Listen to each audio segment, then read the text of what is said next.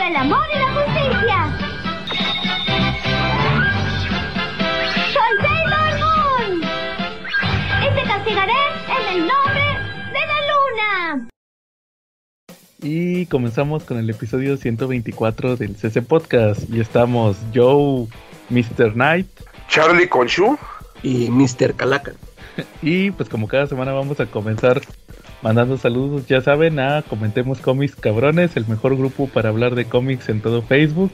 Saludos al Papu David, que seguramente anda en la mole. También a Quetza, que también seguramente anda en la mole.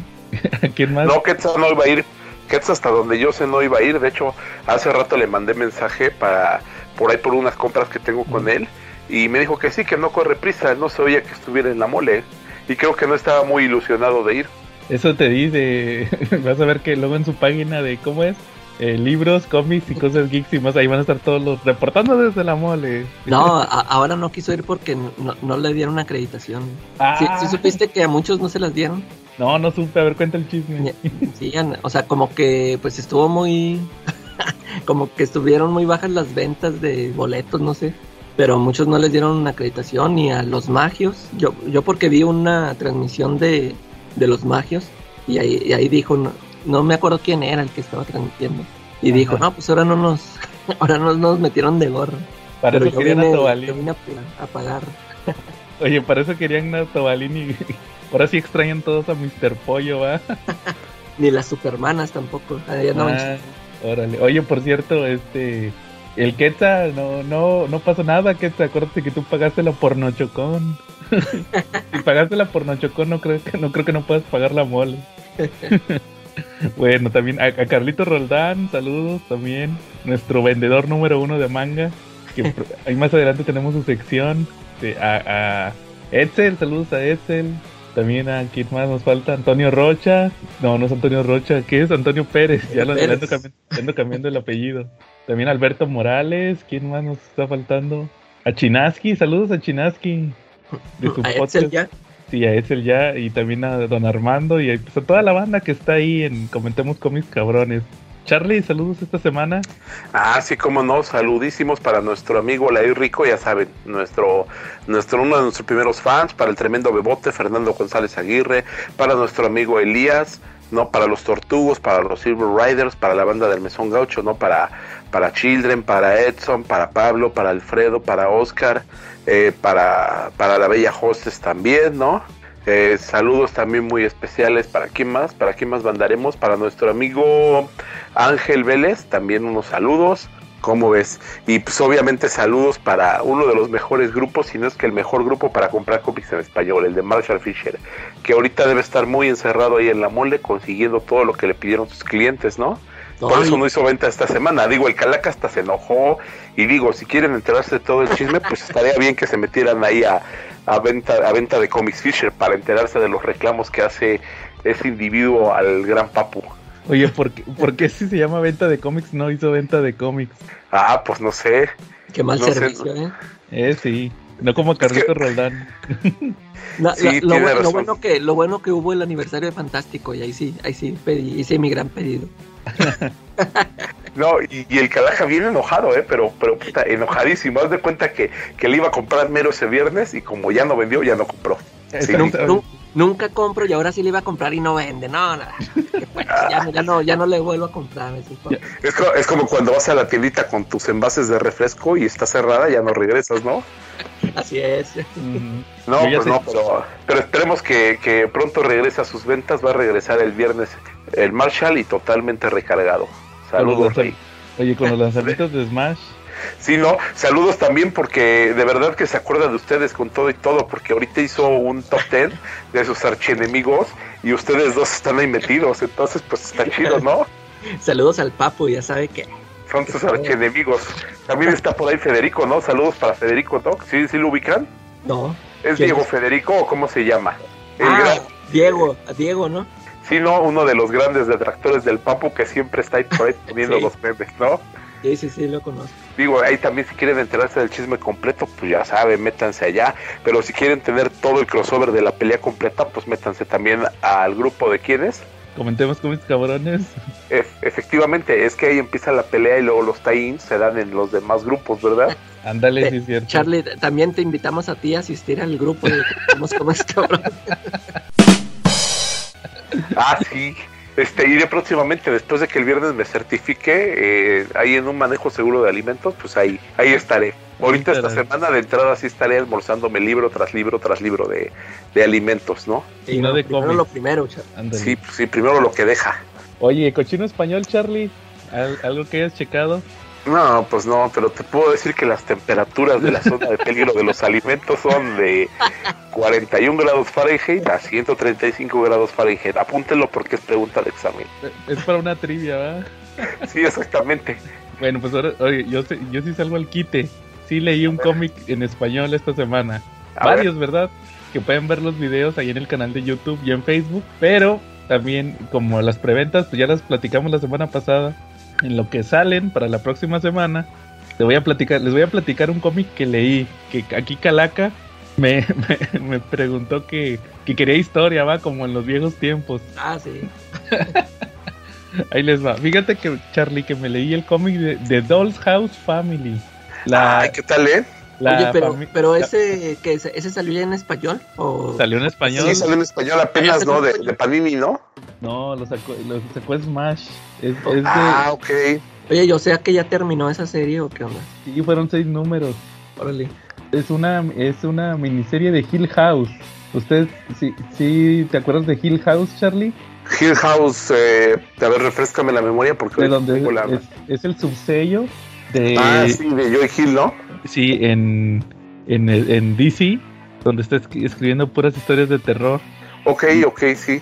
Y ya ves que pues las que había traído Smash eran pues de- puras de, de Joe Hill. Había traído dos de Joe Hill, había traído Basket Full of Heads y el otro que era Plunge. Plunge.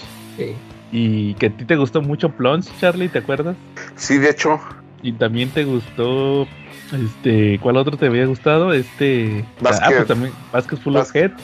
Ajá, Fíjate que yo le estuve pensando para comprarlo, sinceramente. ajá. sí, sí le, sí le pensé.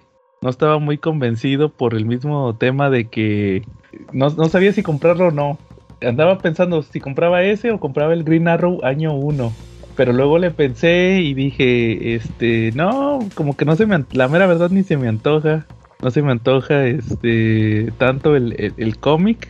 Porque dije, es, es de Hill House. Lo escribe Mike, Mike Carey, que había escrito Lucifer, la serie de Lucifer en Vértigo. Entonces dije, a lo mejor va a estar muy palabrudo. Ah, ah, pues él también escribió Hellblazer. Ah, ¿en serio? Eh, Yo nomás sabía que, o sea, yo nomás lo conocía por el puro... sí, el, sí, el Lucifer, ah, sí. Sí fue más Ajá. famoso por eso. Sí, entonces haz de cuenta que dije, pues a ver cuál escojo. Dije, no, pues voy a agarrar el de Hill House. A ver si no me quedo dormido o así de palabrudo. este, y no, fíjate que me gustó mucho la historia. La neta está bien bueno. Ahí, ahí, ahí- ahí les va de qué va. Haz de cuenta que se tra- es una historia, como les dije, la escribe Mike Carey. La dibujan Peter Gross y Vince Locke, que son dos cuates que han trabajado en Vértigo. De hecho, creo que uno de ellos es el que hizo American Jesus. Sí, Ok. Peter Gross. El Peter Gross va a ser el que hizo American Jesus en, Muy bien.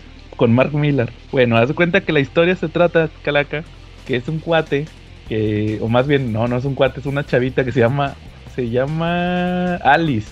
Entonces, haz cuenta que es una niña. Y resulta que ah, un día en su casa vive con su mamá y vive con su papá. Y un día les cae una casa de muñecas. Así, les llega una casa de muñecas. Y se sacan de onda y luego dice la mamá, no, pues es que aquí dice que me la, me la heredó mi tía abuela Margaret, creo que se llamaba Margaret, que es una casa que tiene como 200 años de antigüedad, es una reliquia, una antigüedad, y que la, la historia es de que el, el bisabuelo de la tía Margaret este, lo, la construyó por el nacimiento de su primer hijo y así y empieza... Y entonces el, el, el esposo, que es un alcohólico, le empieza de volado a decir, oye, no, pues mejor la vendemos, va, la tiramos o hay que ver cuánto vale, va. Y le dice, no, no, no, déjasela a la niña. Entonces, pues al- a, los primeros, el primer número, estamos viendo cómo la, la niña, esta Alice, empieza a jugar con la, con la casita, va, de muñecas, tiene unos monitos adentro. Y, y resulta que primero te, te hacen mucho hincapié en que el papá golpea a la mamá. Entonces, pues ahí estás viendo que, que como que la chavita se refugia mucho en, en, en, en, en, la casita. Y, y, luego de repente como que le dicen, oye, oye, ¿y cómo le vas a poner a los monitos? Y, y, les empieza a poner, de repente la mamá se saca de onda, porque les pone unos nombres bien raros a todos los, al papá, a la mamá, a los niños, a los ahí de la casita. Y, y luego ya la, la revelación de ese primer número es que resulta que, que los monitos tienen vida. Los monitos tienen vida y le enseñan un conjuro a, la niña, a Alice, para que se haga chiquita y se meta a la, a la casita a, a, jugar con ellos. Entonces ella todos los días, cuando ve que el papá golpea a la mamá o algo así, que se están peleando, ella se, se mete a la, a la casita a jugar con los, con, con los monitos. Y, y, pues ellos piensan que los papás cuando le platica a la mamá o así dicen, no, pues la niña, la niña se espanta y se, se pone ahí a jugar va para, para, para como que para quitarse el, el trauma. Y, y lo, lo, que pasa ahí es que luego le explican que en la casa, en la casita hay un cuarto que le llaman el cuarto negro. Entonces en ese cuarto como que es un espíritu que vive ahí y que le dice, no, que yo sé que tú estás triste porque tu mamá, tu papá golpea a tu mamá y todo eso. Yo lo puedo hacer parar, va, pero tienes que darme algo a cambio. Entonces pues al, al final no, la chavita como que no, se asusta, se sale y, y, pasan ahí unas cosas. Entonces, haz cuenta que toda la miniserie estás viendo que, que este cuate toda su vida estuvo. Charlie. Sí, sí. Ah, como que te oyes como que. se, oye, se oye una respiración muy tenebrosa mientras cuenta Ah, perdón. sí, es que pues es para el ambiente de la casa de muñecas. porque ahorita les voy a contar algo que va ligado a eso. Ya me había de, de, de, por sí la historia sí está muy intrigante y eso Dale. sí estaba dando más miedo. Es que acá sintió que le respiraba la nuca, ¿verdad? Sí. El espíritu.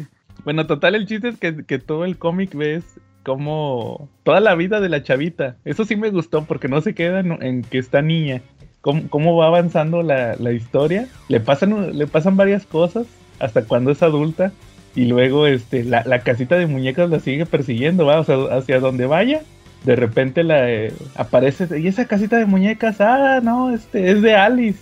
Y la sigue persiguiendo, entonces ya después ella, ella ya no quiere saber nada de la casita, pero luego le empieza a pasar a su familia, o sea, eh, a, tiene una niña, ahí les voy a spoilear, tiene una hija en una parte de la historia. Y, y, luego le dicen, ¿de dónde sacaste ese monito? No, de la casita de muñecas. Y se espanta y los tira de volada de que no, que no te acerques a esa casita, no sé qué. Entonces ahí algo tiene que ver. Fíjate, fíjate que, que les voy a decir que me recordó mucho a, a Locan Key. Sí. En ese sentido de repente sí se, el Peter Gross sí se avienta unos diseños que te recuerdan a, cuando este, ¿quién era? Era Gabriel Rodríguez, ¿verdad? El de, el de Locan Key, que de repente se, se, ponía a hacer los mapas de la casa, ¿te acuerdas? Y, acá, pues hace cuenta que lo que hace este cuate es que abre la casita, va, y sale cómo está diseñada y todo. Pero la historia también más o menos tiene que ver ahí con, con Locan Key. Porque, por ejemplo, cuando empieza el cómic ves que caen unos como, como unos gigantes, caen a la Tierra cuando, cuando el planeta apenas estaba formando. Y luego, ah, ah y se me olvidó el punto más importante. Al, mismo tiempo que estás viendo la historia de la chavita, de la Alice, eh, eh, la historia se, se, parte en dos. En dos. Estás viendo el, el, el, origen de la casita. Estás viendo la historia del antepasado, el antepasado que, que según construyó la, la casita y ahí ves cómo era uno de estos cuates que hacían mapas. Entonces un día se, se, encontró una cueva y allá dentro de la cueva encontró unas cosas. Entonces más o menos como que tiene que ver ahí con Locan Key. No, no sé si, si el Mike Carey, él quiso decir este, ah, voy a trabajar para Hill House, voy a hacer mi Locan Key, ¿verdad? O voy a hacer una historia que sea como homenaje a Locan Key. La, la neta sí, sí está muy chida. Yo creo que, que sí le metió ciertos aspectos de terror que sí le faltaron a, a Locan Key. Ya ves que Locan Key. Sí, es más fantasía, ¿no? Es más, un poquito más fantasía, como que sí estuvo un poquito mejor si le hubieran puesto una pizca, algo mínimo, un poquito más de terror. Y aquí sí es horror, literal es horror. Está, está muy sí. bueno la, la, miniserie. Lo que me llamó la atención es que al final un, eh, te dan a entender que, que puede haber es una secuela más adelante. O sea, este, ya te aventaste toda la serie. Toda. Son seis números, sí. Eh. Este, pero te digo, sí tiene ciertas eh, similitudes con Locan Key.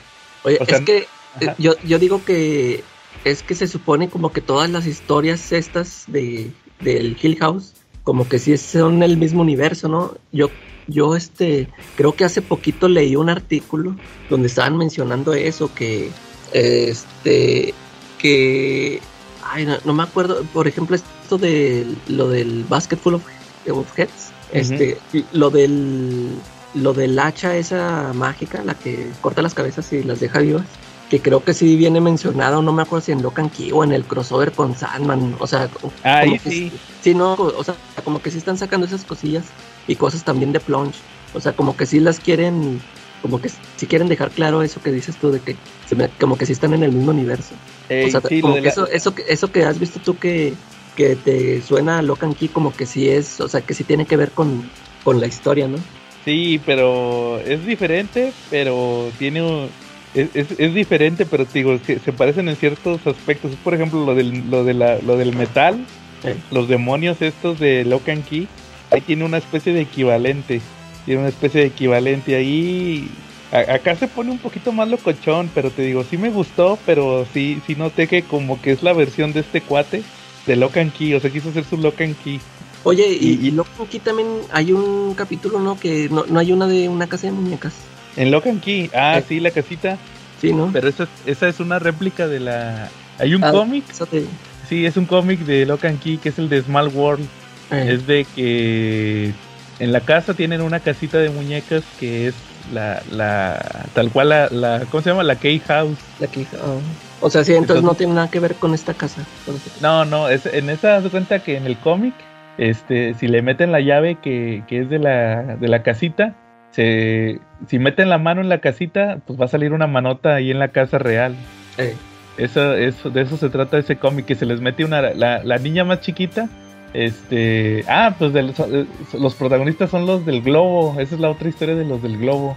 sí, sí. Este, la niña más chiquita agarra la llave, la pone y luego se, se mete un, se mete este, una araña.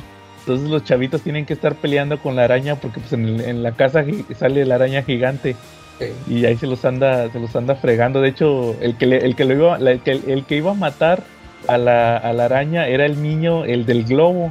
Nomás que de repente le da uno de sus ataques, ya ves que le daban unos a- como unas convulsiones. sí. Pues ahí este ya al final se, sí se salvan, pero batallaron para ganarle a la araña gigante. Entonces, este, y en la serie de televisión de Locan Key usaron la, sí metieron la casita de muñecas. Pero ¿sabes para qué la usaron? Para no usar a... ¿Te acuerdas la llave gigante? La Ah, llave que, que hacía el Tyler gigante. Ahí para, como para no gastar en efectos, mejor metieron este La casita. la casita que sirve para lo mismo, ¿va? eh. Entonces, este, pero sí, no, no, no, no, no, esa, esa casita de muñecas es otra diferente. Esto es más demoníaca. Haz de cuenta que, que la casita de muñecas de, de, de esta, de, de Doll's House Family, viene siendo como que el, es, es- literal es el villano. Es como el Dodge, sí, es el Dodge, haz de cuenta.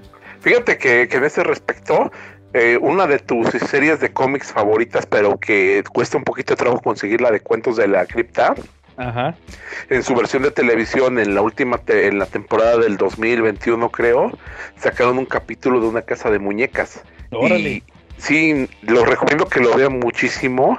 Es buenísimo. Resulta que, que una niña en una venta de, de en una en un bazarcito consigue una típico no ves que ahí empiezan todos los terrores consigue una una casa de muñecas no y se le gusta y se la lleva se la compran sus papás y le compran figuras no eh, pero resulta que en la casa de muñecas hay algo malo ahí porque sus muñecos de repente en la casa se presentan como, como espantados, ¿no? Hay algo ahí que los está espantando adentro porque la niña los deja los muñecos en una posición y cuando regresa ya están los muñecos en otra y están como asustados, ¿no?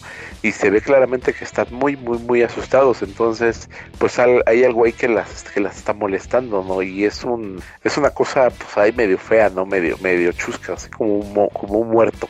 Sale, se ve la figurita de un muerto. Entonces la niña, pues para ayudar a sus muñecos, pues se le ocurre, pues lo que igual y lo que todos hicimos de niños, ¿no? Conseguir una, unas figuras que representen la autoridad o el poder. Entonces, pues va con sus papás y consigue que le compren una figura de, de un policía. Entonces mete el policía a la casa de muñecas y pues piensa que el policía va a resolver la situación. Y pues luego ve que el policía está hablando con que este está en la casa de muñecas hablando con la familia, ¿no? Ahí en el desayunador, como si estuvieran hablando. Obviamente, pues nada más están los muñecos ahí, no los ve que se muevan ni que se hablen, se mueven cuando ella no los ve. Pero despuesito descubre que, que el policía, pues la figura del policía aparece sin cabeza, con la cabeza volteada. Entonces, pues resulta que, que piensa que es algo más malo y empieza a buscar una figura de, de, un, de un exorcista, ¿no? Pero como no hay figuras de exorcistas de muñecas, lo que hay más, pues es un, es un apache, ¿no? Un jefe apache, que de alguna manera pues también eran chamanes. Entonces mete la figura del jefe apache para que los ayude. Eh, pero la figura del jefe apache también de repente aparece por toda la casa como buscando ¿no? a, la, a, cosa que está espantando a la familia de muñecos. Pero también cae, cae derrotado, ¿no? Aparece ya con la cabeza pues, volteada al revés, ¿no? Y con la cabeza de un espantajo. Lo curioso es que en algún momento la cabeza del espantajo del muñeco espantajo sale de la casita, de, de la casita de muñecas, accidentalmente rueda, y cuando sale de la casita de muñecas se vuelve grande. Se vuelve de tamaño de persona y queda abajo de la cama de la niña. Entonces la niña se da cuenta que lo que le está pasando a la casa de malos, a la familia en la casa de muñecas que los están matando ahí adentro, pues también le puede pasar a su familia. Entonces, pues como puede, termina metiendo la, la cabeza en la casa de muñecas y pues después se deshace de ella, va y la regresa. Y dice que no quiere volver a jugar con muñecas el resto de su vida. Hasta sus papás dicen, bueno, pues es que ya creció, pero pues ella nunca le contó a sus papás lo que estaba pasando. Pero sí me sonó pues algo parecido, ¿no? Eh, habría que ver el autor de esa, de esa historia, porque igual en una de esas pues es Joe Hill o, alguien le pirateó la historia, ¿no? Sí, pero acá es este acá es nada más supervisor del, del, del sello, no lo, no esta, la historia de Dolls House Family no la hace él. Nomás la, nomás como que es como que el curador. Ah, ok. Sí, porque, porque son historias sorprendentemente parecidas, ¿no? Sí, sí, pues se cuenta que, como dices, a lo mejor se inspiraron de lo mismo. Sí. Quién sabe. Ah, muy buena recomendación, Charlie. Sí, vean ese ¿Y eso dónde lo estás viendo, Charlie? Ese es el... Ah, pues por recomendación de la Calaca. Efectivamente, donde hay otro sitio, Calaca, tú me recomendaste alguna vez Cuevana. ¿Te acuerdas cuando yo te decía Netflix o HBO? No, no pagues, Charlie. No pagues por lo que es gratis, me decías. Órale, a ver si ya la empiezo a ver, porque ya también en mi, en mi página favorita ya salió. Se tarda, ¿no? Sí, verdad, ya la voy a checar. Hey, ¿qué tal cabrón? Escuchas del CSPO Podcast, ya llegó el asesino del rating como cada semana y en esta ocasión les traigo las novedades por parte de Panini para la quinta semana de marzo que consisten en nada. Así que ya pueden descansar de mí y continuar escuchando la programación habitual. Pero no por mucho, porque en realidad y aprovechando el bug, parece que Kamite lanza algunos de sus estrenos. Y bueno, que es un Kamite, sí es otra editorial que maneja mangas, de hecho ellos fueron los que regresaron en un principio el manga después de la muerte de Editorial Beat. Sin embargo, Panini utilizó sus grandísimos poderes de transnacional para acaparar la mayoría de los títulos, algunos de los más famosos, así que pues Kamite ha tomado la alternativa con mangas y Isekai, novelas ligeras, mucho yuri, mucho yaoi e incesto. De hecho, ya en semanas anteriores les hablaba de algunos de sus títulos, como el famosísimo Citrus, Akunohana o Las Flores del Mal, un manga pues digamos de culto. Octave, acerca de la vida de las idols fracasadas, Soy una araña, que tiene tanto manga como novela ligera y es divertidísimo. Y su otro combo de novela ligera con manga que es Death March to the Parallel World Rhapsody. Otro Isekai en donde el protagonista está rotísimo pero que se concentra más que nada en sus waifus, que sí, son para pinches furros, y las relaciones que va a ir formando este héroe súper poderoso en este mundo al cual ha llegado. Pero bueno, les voy a hablar acerca de los cinco títulos que llegaron esta semana. También pueden checarlos en el canal para que vean la edición, la sobrecubierta, las páginas a color y el estilo dibujo de cada uno de estos ricos monos chinos. Pero bueno, para cubrir mis minutos de sección y que llegue mi cheque a mi cuenta, pues les voy a platicar de estos mangas que llegaron. El primero es Mil y una noches o Mil y un caballeros, que es un manga de magia que tiene un poco de incesto, tiene un poco de acción y de intriga y debido a que tiene en su mayoría a personajes masculinos bastante apuestos, me inclino a pensar que está dedicado al público femenino, pero que pues la neta cualquiera puede disfrutar. El que llegó es el número 3. Con Camite no hay tanta bronca, en realidad siempre pueden adquirir los números anteriores, es raro que se agoten. Y si se agotan, pues sí, al igual que Panini, tienen resurtido. Aquí la historia es acerca de un par de hermanos gemelos que buscan a su padre perdido, Yuta y Naito. Les resumo rápidamente, en el primer volumen llegan a Dubai, que es donde tienen las últimas pistas de su padre, y se encuentran con una organización sospechosa de espías interdimensionales que les revelan que su padre, pues bueno, pertenece a esta organización y por alguna razón ellos tienen derecho a este mismo puesto, así que son enviados a otra dimensión para encontrar a su padre. En el número 2 llegan a este mundo y son separados justo al llegar. Uno de ellos es encarcelado mientras que el otro va con un príncipe y es en el tercer volumen que nos centramos en este último, ya que vamos a ver cómo Naito se relaciona con este príncipe debido a que, pues, primero que nada fue rescatado debido a que pensaron que era una chica.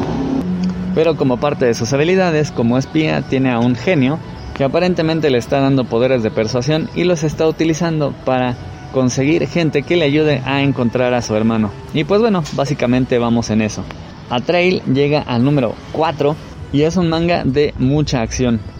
Aquí hagan de cuenta que el Trail es un cubo tipo Hellraiser que pues bueno, aquí no es un portal al infierno, sino que en realidad es una especie de mago de los deseos que cumple cualquier cosa que tú puedas desear. Sí, como un anillo de los linternas verdes. Sin embargo, no cualquier persona puede hacer uso de dicho cubo. Solamente algunas personas pueden, digamos, hablar con él y hacer uso de sus habilidades. Pero como se pueden imaginar, un cubo que puede cumplir tus deseos y aumentar, digamos, tu capacidad de guerra o traer de regreso de la vida digo, de la muerte a personas ya fallecidas es el objeto de deseo de muchas personas y inclusive de corporaciones que pues para llegar al control de la trail ya incluso han llegado a modificar humanos genéticamente. Uno de ellos es Iori, el protagonista, quien es uno de los humanos que más éxito ha tenido para comunicarse con el Atrail. Sin embargo, fue secuestrado y separado de la organización y pues no tuvo contacto con el Atrail sino hasta muchos años después. Y eso le ocasionó un montón de problemas, ya tuvo que enfrentar a una organización, vencer a un tipo malvado, pero tan pronto lo vence ya han surgido nuevas organizaciones y vemos a una de ellas en este número 4, una especie de cuarta transformación para el uso del Atrail y el quinteto. Cinco personas que también han sido modificadas genéticamente, pero que no solamente tienen un mayor control que Iori, sino tienen más experiencia con este. Hasta ahora Iori tiene el cubo, pero cuando se encuentre con el quinteto va a tener unos choques bastante interesantes ya que van a pelear todos utilizando el mismo objeto a la vez. Este manga además de mucha acción tiene un poco de humor y una dosis saludable de fanservice. Todos los demás también tienen fanservice, pero si quieren algo un poco más descarado está Netsuso Trap, un manga Yuri, en donde dos chicas comienzan a explorar el amor en sus años de preparatoria. Ellas han sido amigas desde la infancia, sin embargo, pues ahora últimamente los toqueteos se han intensificado, incluso han llegado a besarse, pues en repetidas ocasiones, incluso dentro de la escuela, con el riesgo de que alguien las vea. De hecho, alguien ya las vio. Y es nada menos que Fujiwara, el novio de una de ellas, de Hotaru. Hotaru, quien es la que por lo general toma la iniciativa a la hora de los toqueteos, pero que también parece que solamente lo toma como un juego. Y es que ella pues también se ve como una de las chicas más avesadas en lo sexual, ya que constantemente tiene relaciones con Fujiwara.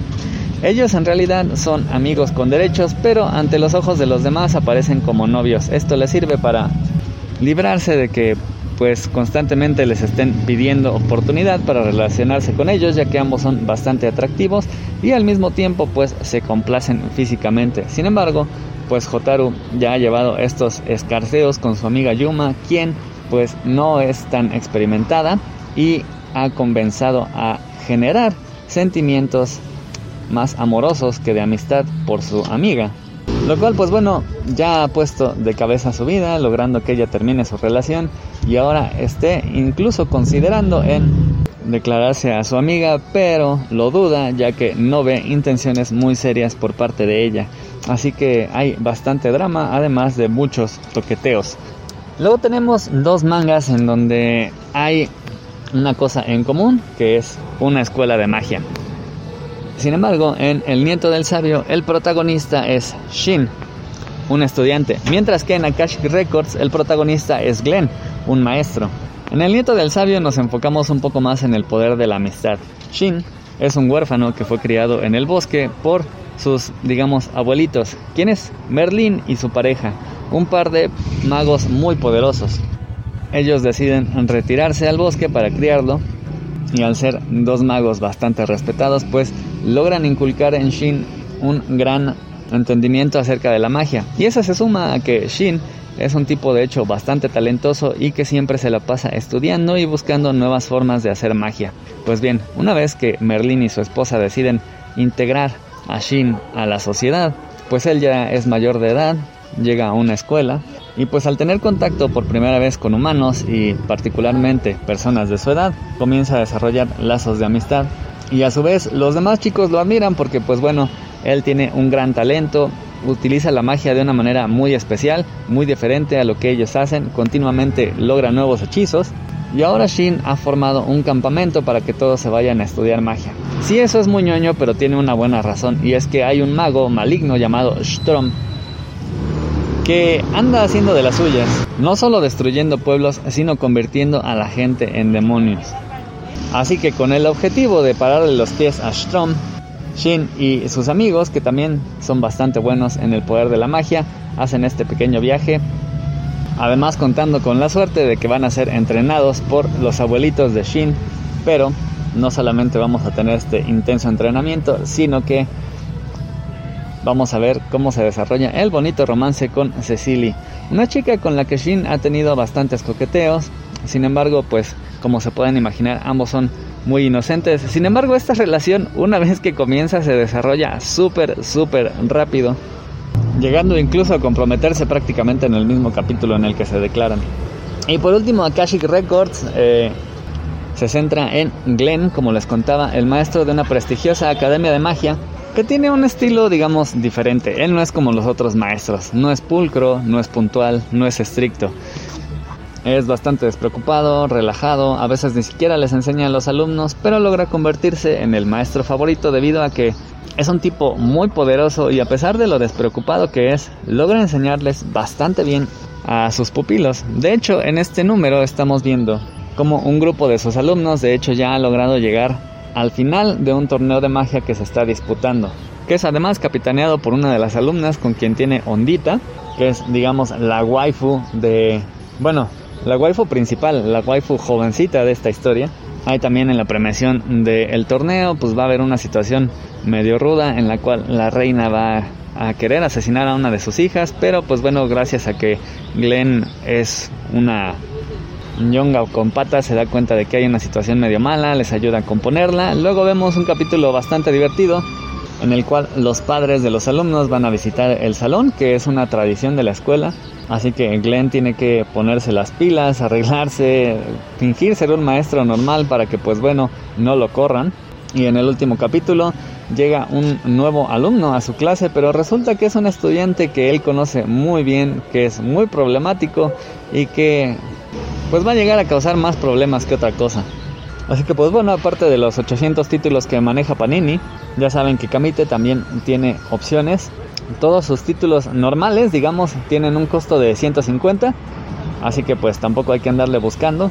Si los quieren comprar, ya saben, yo estoy aquí en Avenida Tamaulipas, esquina con Alfonso Reyes, cerca de Metro Patriotismo, en Ciudad de México. Y si les queda lejos, hagan su pedido, yo se los envío hasta su casa por Correos de México, Mercado Libre o Shopee. Ahí me encuentran como Checa tu manga en Twitter, Instagram o Facebook.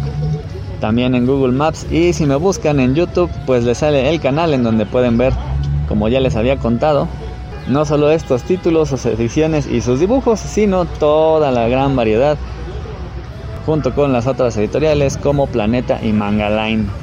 Ahora sí que abur, ya pueden volver a subirle el volumen, ponerle atención al podcast, ya que continuamos con nuestra programación habitual.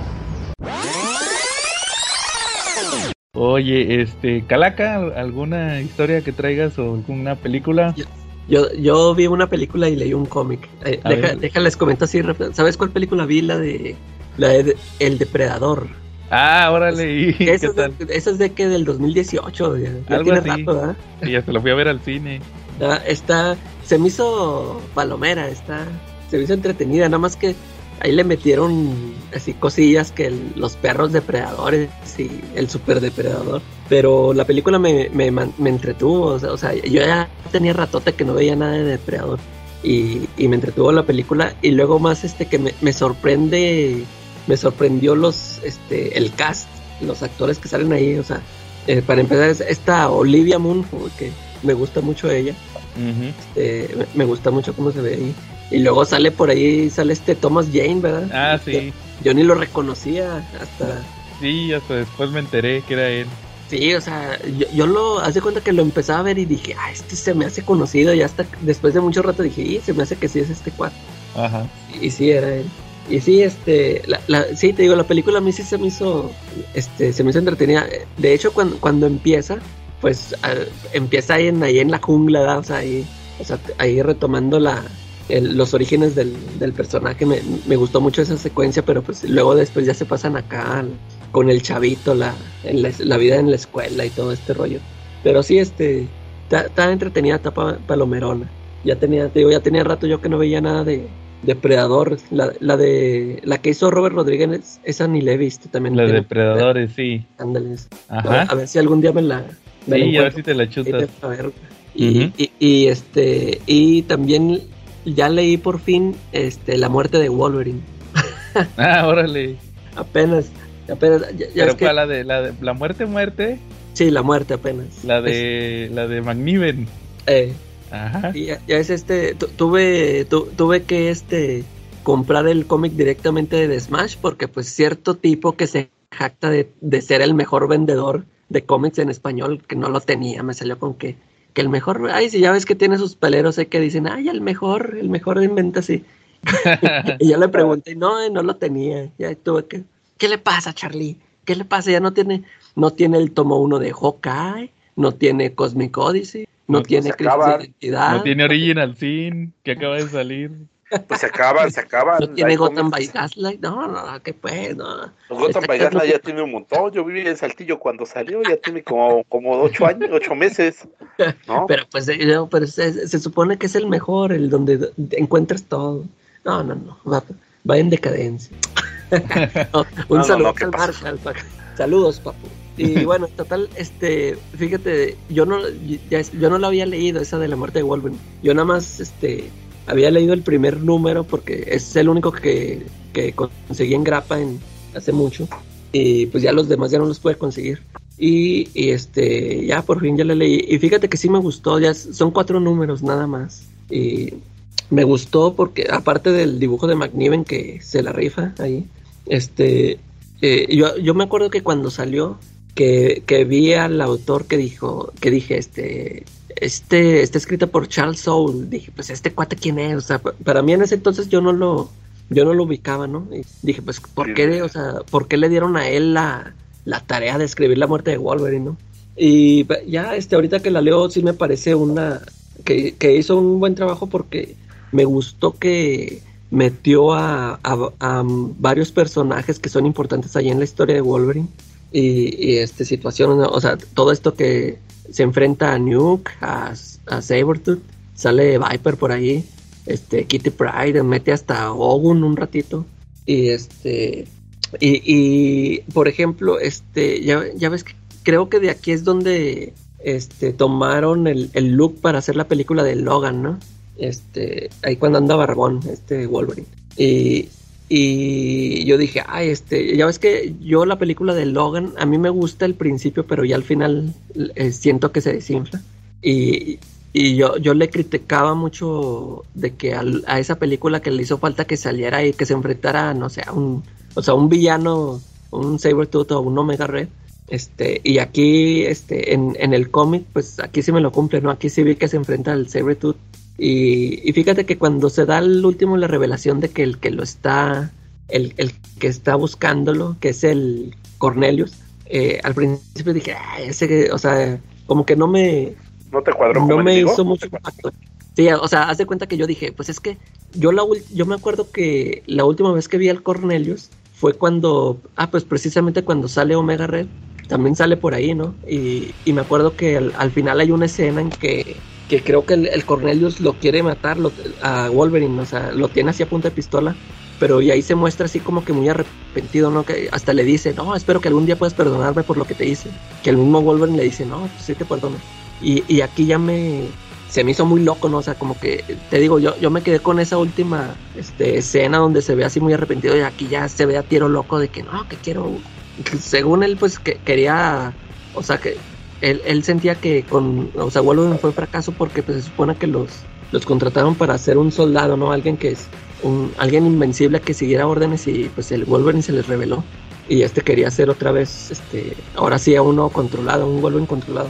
Y, y me gustó, fíjate, yo, me acuerdo que cuando me enteré de la forma en que, pues, que, que se moría el Wolverine, que, que era así cubierto de adamantium, yo dije, eh, pues así se me hizo así muy, como que muy simplón, pero ya aquí en la historia me gustó que, que se muere como un héroe, ¿no? O sea, se muere por, o sea, le cae el adamantium por rescatar este, a, los, a los cuates que se los iban a poner. Eh, por eso te digo, sí me gustó mucho la, la historia, aunque está así muy sencillita y fueron cuatro números así que se van muy rápido. Yo siento que sí, este, fue una buena historia, que sí, que sí le dio un, un, buen, este, sí lo sacrificó acá chido al Wolverine. Y, y ya ves que ya, ya después, este, sí, salió esto, ya cuando empiezan a dar indicios de que va a regresar. Yo, yo también hace rato había comprado ese número de que se llama Hunt for Wolverine y no lo había leído porque dije, no, pues este me lo voy a leer hasta que ya me lea la muerte, ¿no? Y también ahorita me lo leí, pero que pues ya es cuando ya va a regresar, pero ya este ya lo siento ya más este, pues no sé, a ver, te digo que no que no la vez que la otra vez que te mencioné que no he leído la el regreso de Wolverine a ver qué tal, a ver qué tal me parece, pero sí siento que van acá un a ver, a ver cómo va la trama, porque te digo, la, la muerte sí me gustó mucho, a ver, a ver qué tal me parece la, la resurrección. Sí, estuvo muy buena, te digo, sobre todo por el dibujo de McNiven. Sí, sí, ahí sí, Sí, sí le echo ganas. eh. sí. Oye, que por cierto, sa- ¿sabes qué tienen en común? Ahorita que dijiste la de El Depredador y la de la de Logan, Este, no, el protagonista de- de- del Depredador era el de la manita robot, ¿cómo se Es llama? él. Ah, Es el, él, el de los, ¿cómo, Rey, ¿cómo se llaman Rivers? o- Los Rivers, Eh, ah, que también es claro. del, del Hellfire Club. Fíjate, ah, fíjate que, pues es que cuando, cuando lo estaba viendo, yo también como que decía, pues este, no sé si lo conozco, pero como que ya en la de Logan o lo veo más flaco o qué rollo, ¿no? Sí, y, este, y aparte, sí, sí, pero ese es él. De hecho, yo nomás lo conozco de esas dos películas. Órale.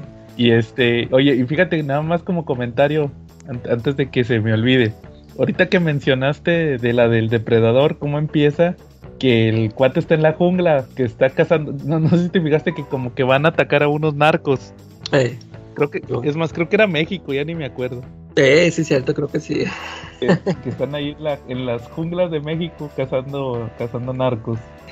Eh, hay un cómic del depredador que empieza igual. Ese, ese sí se lo agarra, se lo copiaron de un cómic. Acá, es que igual encuentran este. Son unos soldados y van a. Van a ver, va a haber una operación así. Y de repente nada, que encuentran ya todos desollados. Y a todos los narcos va y se sacan de onda. Y este, luego encuentran muertos, matan a todos los soldados menos a uno. Y la historia no se trata de eso, o sea, el cómic no se trata de eso. Nomás, nomás se copiaron la escena, el inicio, igualito, también en el cómic. Pero el cómic se trata de un abogado, que es un abogado, este, un, un gordito, así, gordito pelón, típico, va, con bigote, así, que es el abogado de, el, el más, el más fregado, va, el, el, el típico de que tiene derecho a un abogado, va, y si no puede pagarlo se le asignará uno, pues se da cuenta que es ese, va. El que se lo ponen, a- el que lo ponen para que pierda, para que me entiendan. Y el, Sí. y el, al abogado ese le toca defender al soldado. Le toca defender al soldado este, va, de que no, es que yo no maté a nadie, fue, encontramos los cuerpos desollados y no sé qué. Y le llega un diario y se pone a investigar. Se pone, el, el cómic se trata de que el gordito está leyendo el diario, entonces está leyendo una historia de un depredador que atacó antes. Entonces como que él quiere ligar que, que fue un depredador el que hizo todo esto. Y ni me acuerdo cómo se llama la historia, fíjate, hasta ahorita me acordé de ese. Es, es más, más que más que, que una historia, o contarle la historia es más que nada como un, un dato curioso, que sí está basado en un cómic. Pero es- esa historia viene en los omnibuses que publicó Smash, en, los dos que publicó incompletos. Ahí vienen, ahí vienen. eh, no se me hace que es en el segundo. En el segundo viene esa historia. Ahí la, la próxima semana se- les digo cuál, cómo se llama el cómic es. Este, pero sí, sí lo publicaron en, en español. Muy bien, Calaca, con tus recomendaciones. Cha- Charlie, ¿a- ¿algún cómic que traigas esta semana? Ah, no. No, no, Joe. no. No, no, Joe, no tengo, pero te puedo decir que la carne de pollo se cocina a 165 grados Fahrenheit. Se me Oye, olvidó. un, to- un tomahawk, ¿cómo debe de, de prepararse para que esté en su buen punto?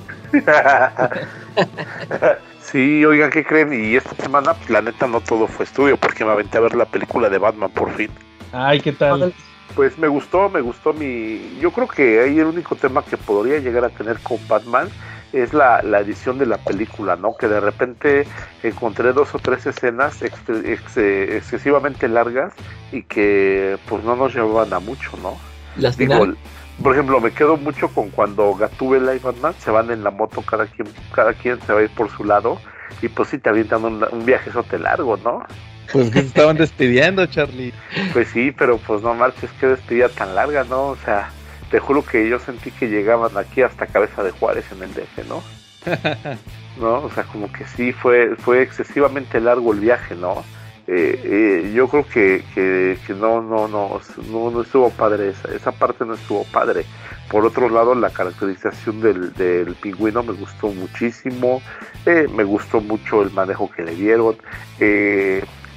El acertijo de Riddler estuvo muy bueno, ¿eh? muy bueno y este Batman pues sí se ve que es novato, que es su segundo año porque no puede no puede leer al acertijo, no se le puede anticipar, ¿no? Aunque también en los cómics muchas veces Batman cuando se enfrenta a Riddler, más bien como que como que trata de esperar eh, ganarle, ¿no? Ganarle adivinando los acertijos, ¿no?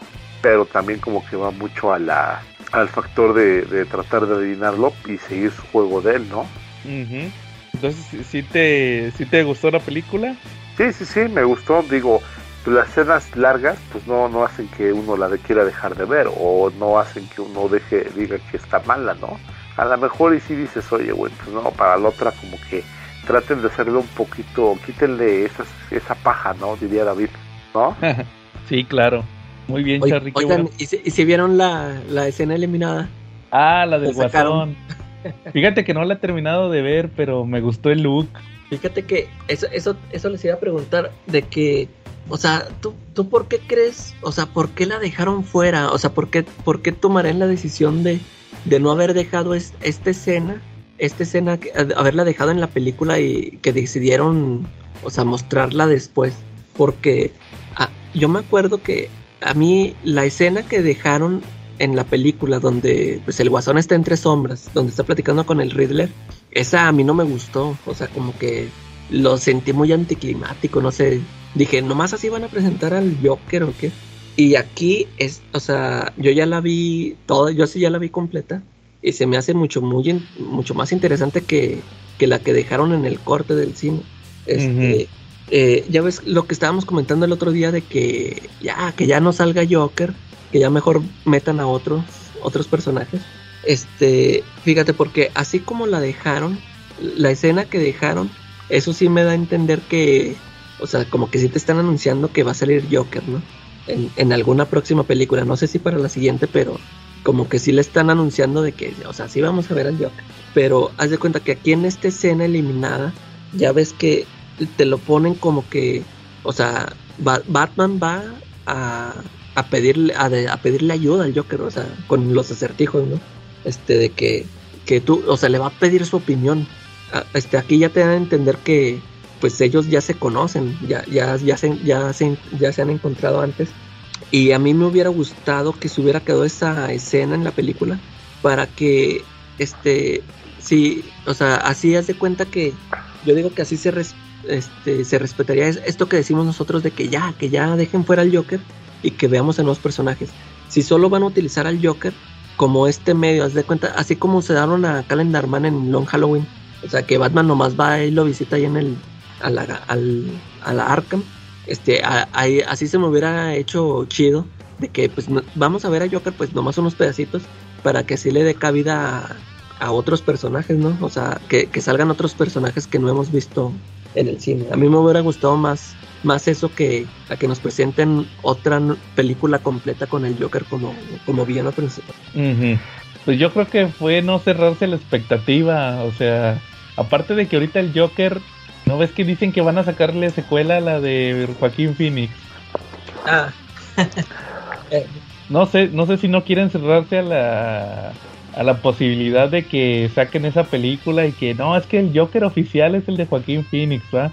Sí. Yo creo que por eso no la mostraron en la película y prefirieron dejarlo así de que no- de que no esté definido, no como que no yo pienso que no se quedaron muy muy seguros de cuál iba a ser la reacción de la gente. Se iban a decir, qué chido que salga el Joker, otro Joker o, o ya chole con tanto Joker, ¿va?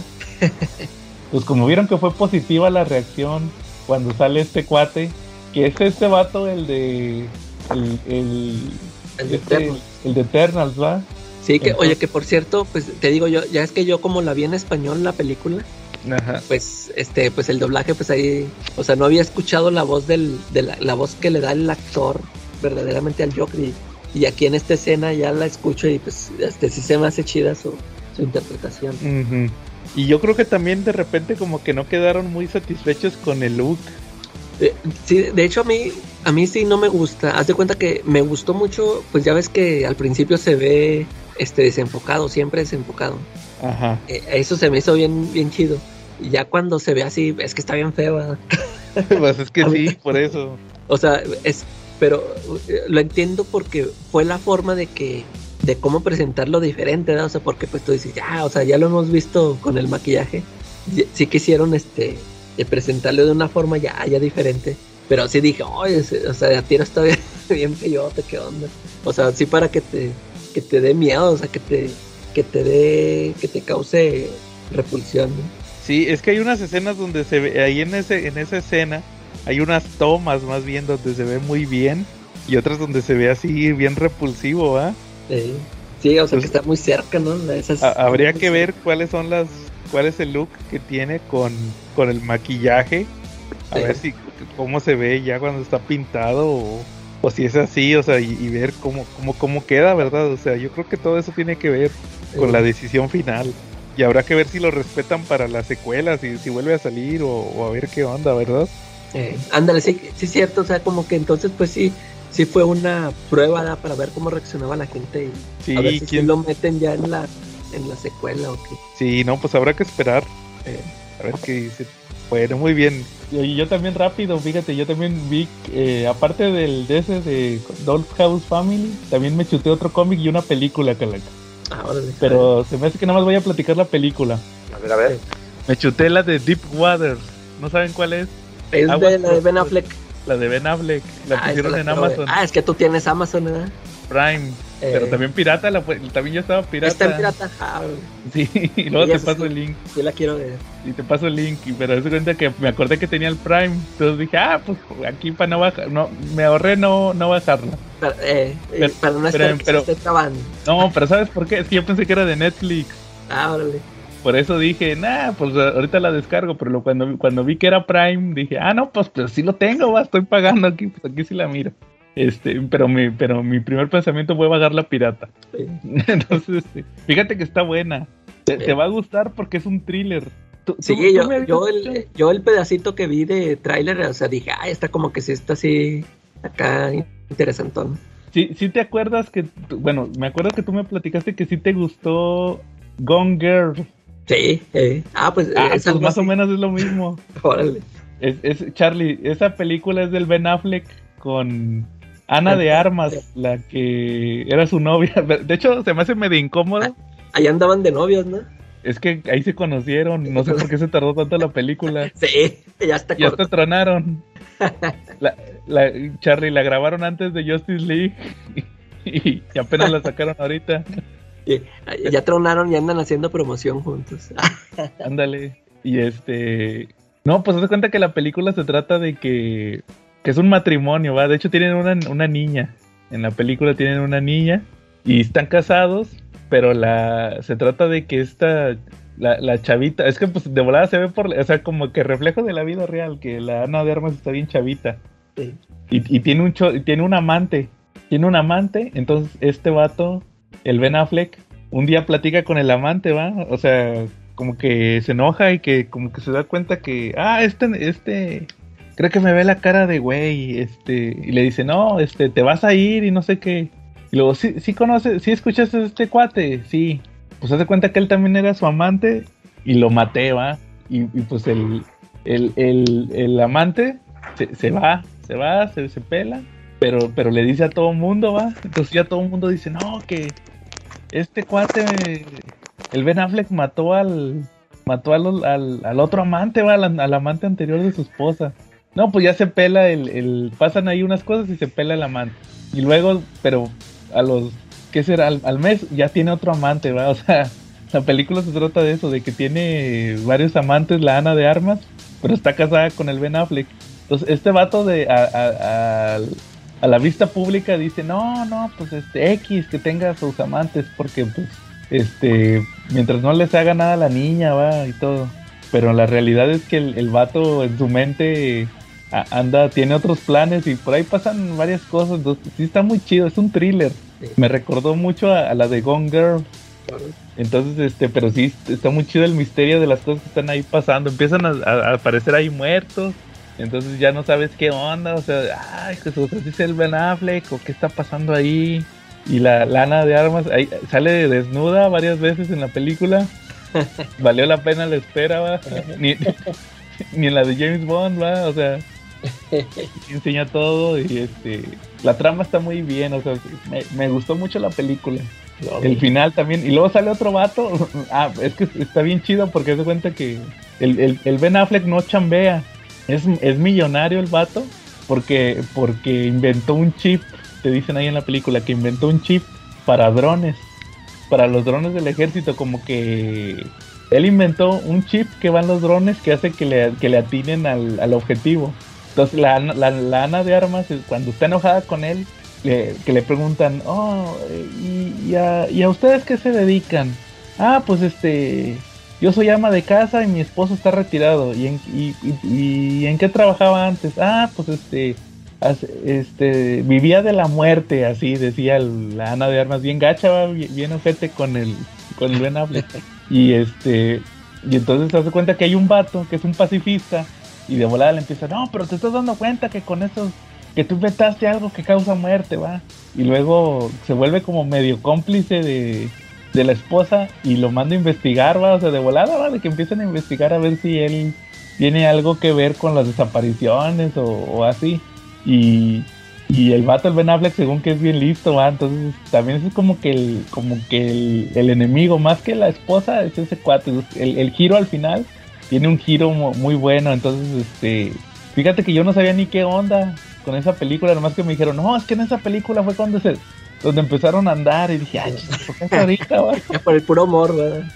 Sí, va, pero no, o sea, la neta ni me fijé si la dirigió el Ben Affleck o la dirigió otra persona, va. eh, no, se, se me hace que sea de ser de otro. No, yo, yo también de, de esa película yo nada más sabía por eso, de que porque ahí se conocieron. Pero te digo, luego cuando pues ya se iba a estrenar, este, me topé con un tráiler, o sea que no te revela nada de la trama, sino nada más es una escenita entre ellos dos y, y sí se me hizo, de hecho sí, de, sí, sí como que sí lo sentí así como dices tú de lo de Gone Girl, o sea esa relación de, de esa pareja. Y ya de ahí dije, órale, pues como que sí se ve buena la, la película. No, pues sí, sí hay que checarlo. Sí, sí, no, sí vale mucho la pena. De hecho, la, la de. Estaba viendo que la de. Ah, pues la de Gone Girl es de David Fincher, ¿verdad? Sí, eh, Yo pensaba que era de Ben Affleck. sí, no, no, es de- No, ya tiene rato que no se avienta película. De hecho, creo que la última que dirigió fue la de la del contador. Creo que esa sí es de. esa él. también la dirigió él. Esa sí es de Ben Affleck. Ahora. Este, Sí, ya estoy, tiene casi seguro, estoy casi seguro que sí es de Ben Affleck. Entonces, sí vale mucho la pena esa de. De, de perdido para pasar el rato, pero sí está bueno el thriller. La neta, sí. Te digo, la vi por puro morbo. y este. Y sí me gustó, me gustó. Estuvo chida. Sí, como, Oye, como que, como que sí se avienta buenos, thrillers, el Ben Affleck. Si has visto una donde eh, esa nada más la dirige él, pero no sale, sale su carnal, el Casey Affleck. la que se llama Desapareció una noche. Ah, no, no la he visto. Eh, Igual ahí la, la, checo. Eso también checa la 70, bueno. Oye, ni la de la del contador tampoco es de él. No. Yo creo que la última que dirigió fue la de Argo. La de Argo, y que dijo, no, ya, ya gané un Oscar, ya me, ya, ya, no hago nada. Ya, ya, no, ya no la voy a regar después. Ah, pero sí está buena, Charlie, también para que la cheques tú, esa de, de aguas profundas. Está, está, buena, fíjate, sí me, sí me, sí valió la pena ver la película. Va, bueno, ¿algún otro tema?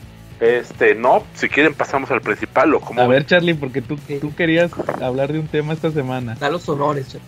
Ah, pues mire, pues resulta que con el inminente estreno de la serie del Caballero Lunar de Moon Knight, eh, pues ahorita nos dimos a la tarea de que pues recabar información sobre él y tenemos sus enemigos, su historia y pues las mejores historias de él, ¿no? Entonces, pues hoy vamos, hoy, porque ustedes no lo pidieron, pero nosotros quisimos darlo, pues hoy tenemos el capítulo de Moon Knight. ¿Cómo ven? Muy bien, Charlie. Y, y, a ver, ¿tú, ¿tú cómo conociste a Moon Knight, va? Pues ya saben, para qué preguntan en El Hombre Araña Presenta, ¿no? Ajá. ¿Pero qué título era?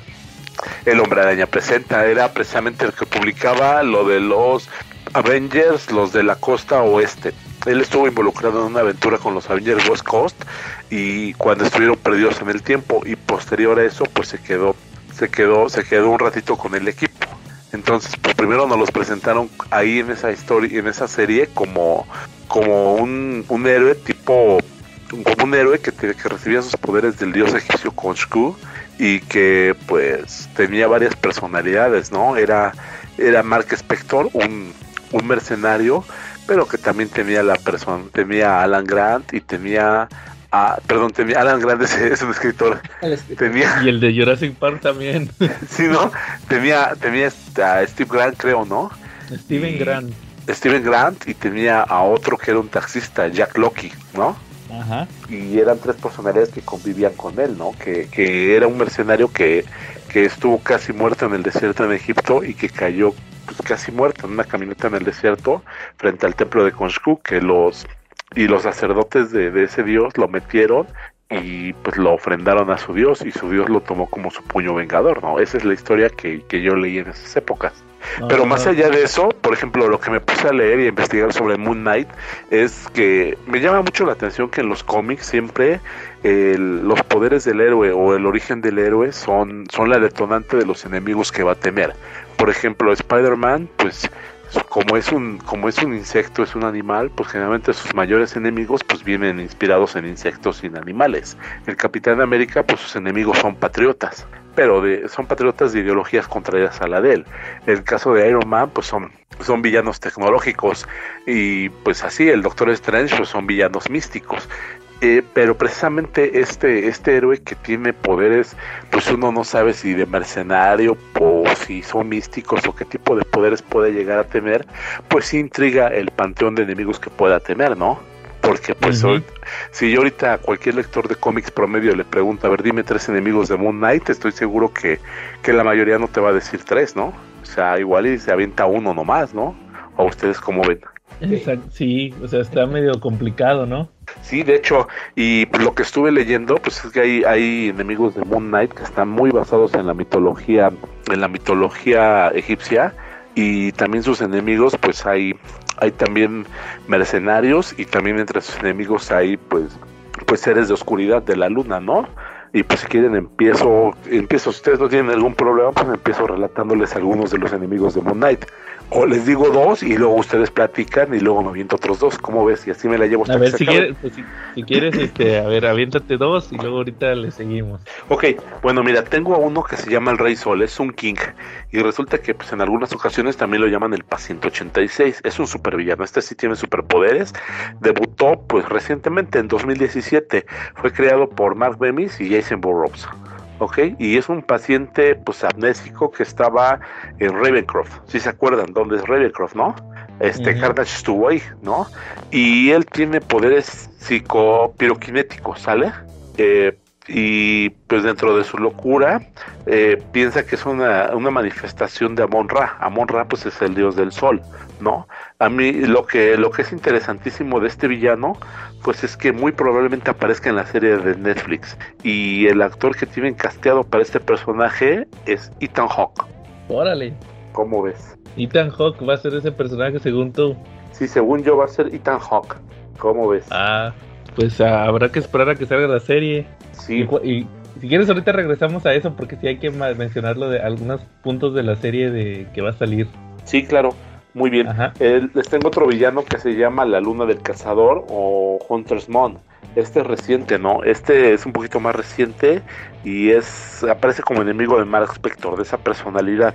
Eh, resulta que, que Mark Spector pues, pierde la fe en Khonshu y pues este personaje, el Hunter's, el- la Luna del Cazador, se obsesiona con, el dios Khonshu y pero resulta que por una de esas coincidencias que solo pasan en cómics fue atacado por vampiros y pues Khonshu, el dios Khonshu le, le confió el poder del puño de Khonshu para hacerles frente, es un cazador de vampiros, pero por alguna extraña razón pues también es enemigo de, de Moon Knight, ¿no?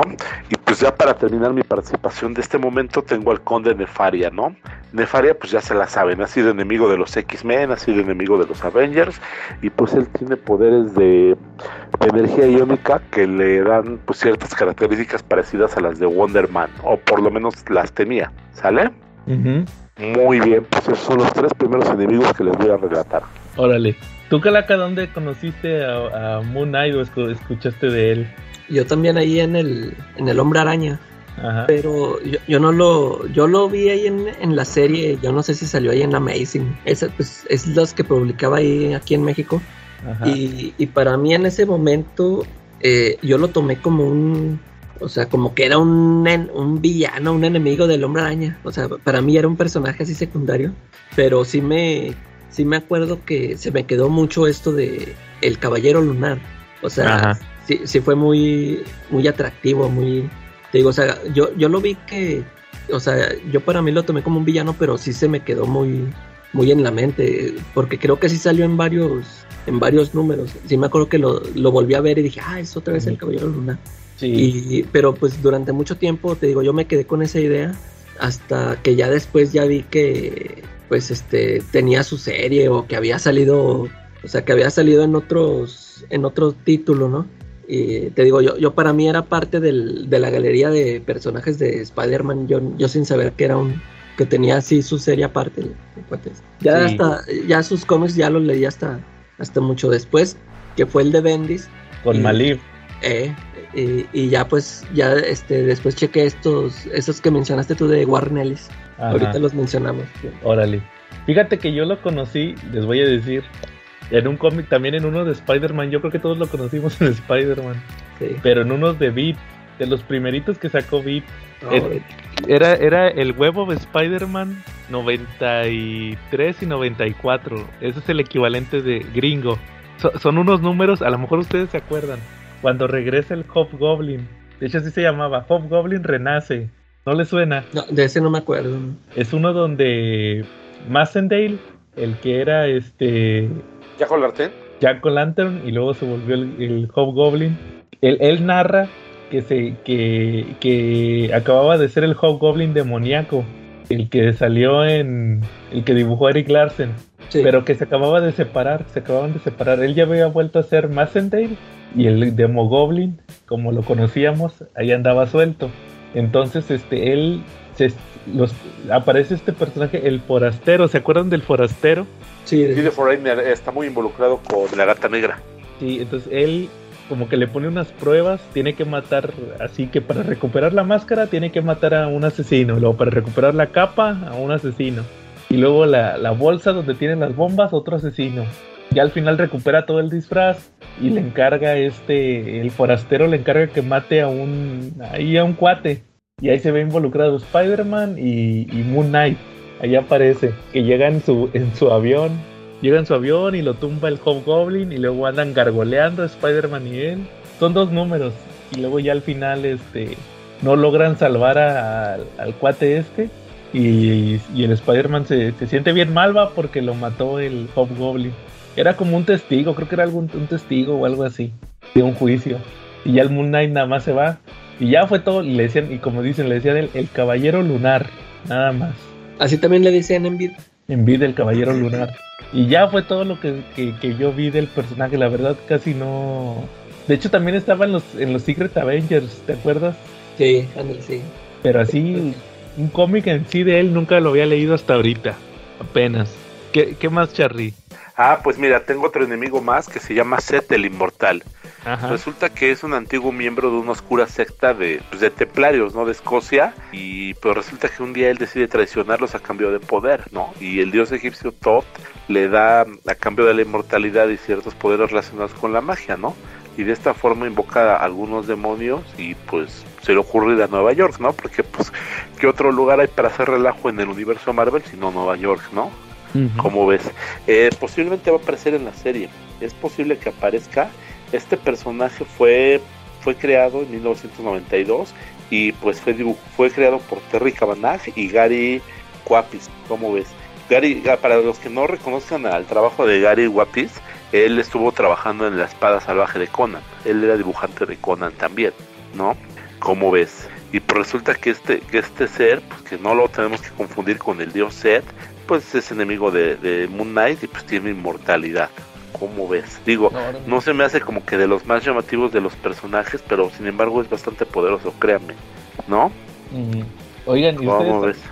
ustedes nunca han leído el origen de Moon Knight? O más bien su primera aparición La- no, la- yo el que chequé fue el, el número uno. de, el de Bill Sienkiewicz. Ándale, sí, pero Yo también lo Pero- leí, pero, pero su primera aparición fue en, ¿en, en en dónde fue? ¿En Werewolf? Werewolf by Night. ¿Y qué? Yo- ¿Cómo está ahí? ¿Cómo salió? Haz de cuenta que la historia es que está el este Jack Russell se llama, el Werewolf. Que ahí te Sí, ponen claro. que el vato, ahí te explican que el güey es un chavito que su, a su, a- fíjate, esto, esto, está- esto es importante porque lo va a ligar a otros. Que dicen que ese, el Werewolf by Night va a ser este Gael García, no, no, no, no, Sí. he escuchado de Eh, sí, sí. Pues haz de cuenta que lo que leí en el cómic es que al papá de Jack Russell lo maldijo el Darkholm, el libro este de Agatha. Sí. Entonces le puso una maldición donde se vuelve hombre lobo. Entonces el hijo, que es Jack Russell, hereda la maldición. Entonces un día, así como que se pelea con un amigo de él, lo manda al hospital y pues se hace cuenta que el Jack Russell es, es- es- está tipo como Hulk. Cuando, después de que se convierte en hombre lobo termina todo encueradillo. Anda buscando ropa y ya cuando llega a su casa va a buscar a su papá y ahí está ya el Moon Knight y se empiezan a agarrar a madrazos. Entonces el Moon Knight le pone una buena friega porque en, en los puños trae este trae como picos en los nudillos y aparte son picos de plata. Entonces pues le está haciendo un chorro de daño al, al hombre lobo, ¿va? Y patadas y creo que en las, eh, en las botas también trae plata y todo. Entonces pues le está metiendo una buena madriza. Y luego son, son dos números. Lo, lo captura, se lo lleva a unos, como unos empresarios. Entonces ya ahí le explican que lo quieren para, lo quieren así como que para que tenerlo de mascota y mandarlo, lo, lo van a tratar de militarizar, de mandarlo, controlarlo y mandarlo a que mate objetivos. Entonces es- ya cuando, cuando lo captura, que lo captura Moon Knight, eh, él andaba de mercenario. Él le pagaron para que fuera a agarrar a Jack Russell. Y resulta que lo, lo agarran, lo capturan nomás porque se destransformó, se volvió otra vez hombre. Y lo llevan en una jaula y ya le explican, no, pues lo queremos para tenerlo aquí de trofeo y para mandarlo a asesinar gente. Y, agarran a la hermana, creo que también era la hermana de Jack Russell. Y ya le, ya le dice, el personaje le dice a, Moon Knight, ah, mira, este, este, ya te pagaron, va. Fíjate todo el daño que vas a hacer, que me van a usar como arma y a mi hermana la van a matar y no sé qué. Ya estás contento, va, porque ya tienes todo tu dinero. Y ya como que el Moon Knight se, regresa y le rompe la jaula, se libera este, el Werewolf by Night, se vuelve el hombre lobo y ahí se arman los madrazos. Y ya se va, este, y ya nomás dice el Moon Knight, buena suerte amigo. Y ya se, va gargoleando.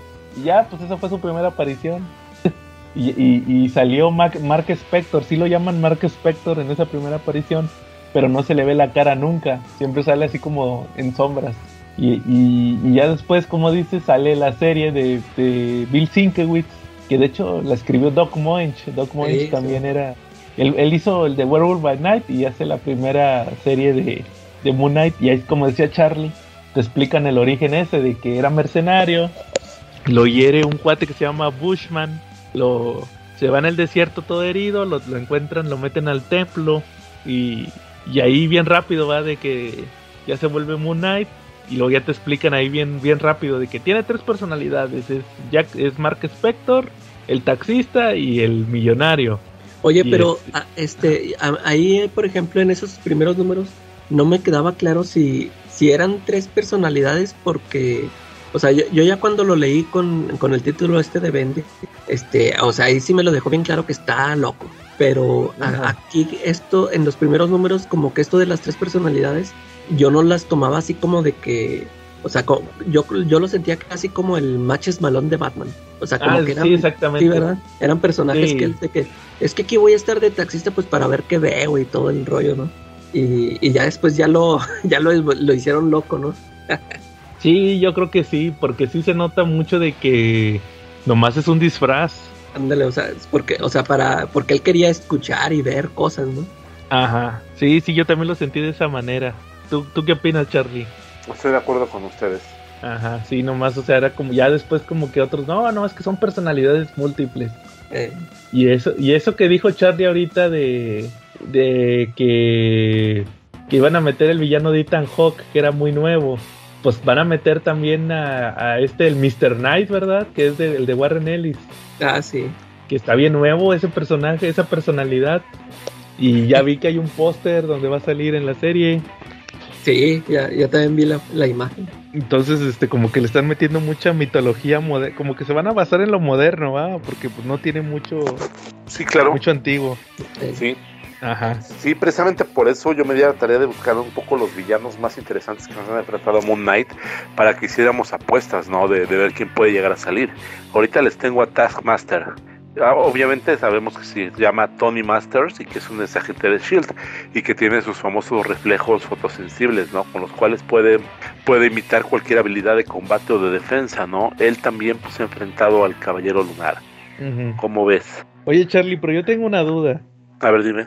Pues yo nunca había leído Moon Knight, salvo ese cómic que te platiqué y que lo había visto en, pues ahí, en, en otros cómics invitados, pero nunca había visto su origen ni nada. Moon Knight tiene poderes. Eh, Moon Knight tiene habilidades de combate muy superiores a las de a las de la mayoría de los personajes de Marvel. Sus- habilidades de combate pues podrían de alguna manera estar por debajo de las del Capitán América. Eh, hay gente que, que en crossovers de superhéroes eh, lo compararía hasta con un poquito abajo de Batman. Entonces pues sí tiene pues bastantes habilidades, ¿no? Él tiene pues poderes, sus habilidades vienen místicas por parte de ser el puño de Khonshu, pero también viene con todo el entrenamiento de mercenario que tuvo. O sea, sabe utilizar casi cualquier arma, sabe pilotear aviones, helicópteros y sabe técnicas de combate. ¿Cómo ves? Y todo lo demás lo tiene como tecnología, ¿verdad? El avión, los, los batarangs. Ya ves que avienta sus lunitas. Eh, sí, yo, yo también lo sentí así que es un tipo Batman. Y, y pero luego en unos números, o sea, yo también he leído pocos de Moon Knight.